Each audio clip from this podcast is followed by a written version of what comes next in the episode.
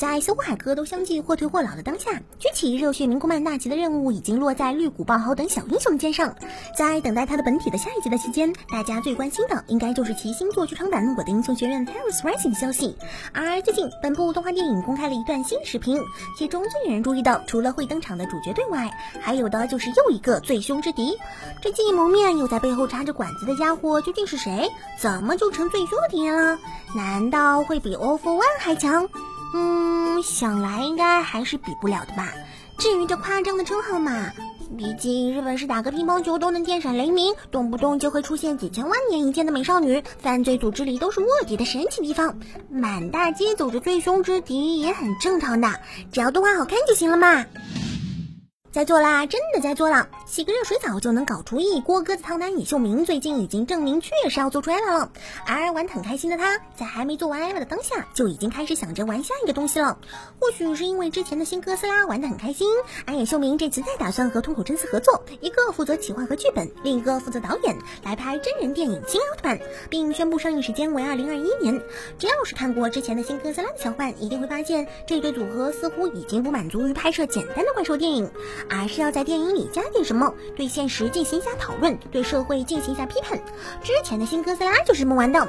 那么，二零二一的新奥特曼会不会又玩出什么新花样呢？就让我们一边吃瓜一边等待吧。对于游戏迷来说，《龙与地下城》的电影肯定是超值得期待的作品。而之前确定的导演人选，由于在忙着搞另一部科幻片《幽灵征募》，所以官方团队只好更换制作团队。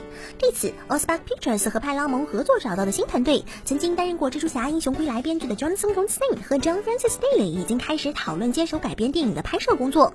鉴于小蜘蛛的成功，我们倒是有理由多些信心。另外，我认为或许还有玄学的力量会帮助他们获得成功呢。嗯，你们问是什么玄学的力量？没看到他们是舅舅组合吗？哦啦哦啦啦啦！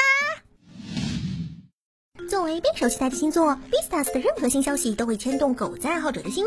最近，官方为了回应大家的期待，又放出了新的角色设定图，其中就有又帅又潇洒，以后注定成为了不得的大人物的男二路易，以及怎么看都怎么和狗子特别搭配的狼妹，以及狗子的好朋友杰克。当然，最不能略过的还是在故事里拿根竹竿就要挑狮子，还要打十个的超级黑尖医生滚滚。这用实力证明熊猫不是猫，而是熊的好兵，应该是最圈粉的存在了吧？说实在的，熊猫在动画里出现的频率并不低，不过把熊猫描绘成这一类酷大叔的，这可是头一份啊！大家是不是更期待了呢？对于日本来说，现在文体节最重要的事情应该莫过于二零二零的奥运会了。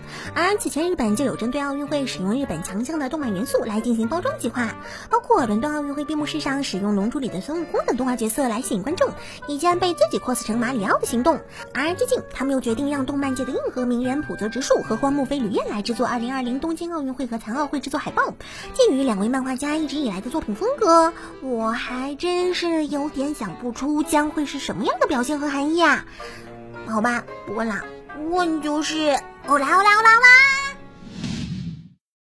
好了，那本期的全资讯差不多就是这些。喜欢节目的小伙伴还望给点支持哦。另外，能画画的小伙伴继续来同人图投稿吧，我们最近还有出本子的打算哦，将会收入同人稿的优秀作品。那么我们下期再见，拜拜。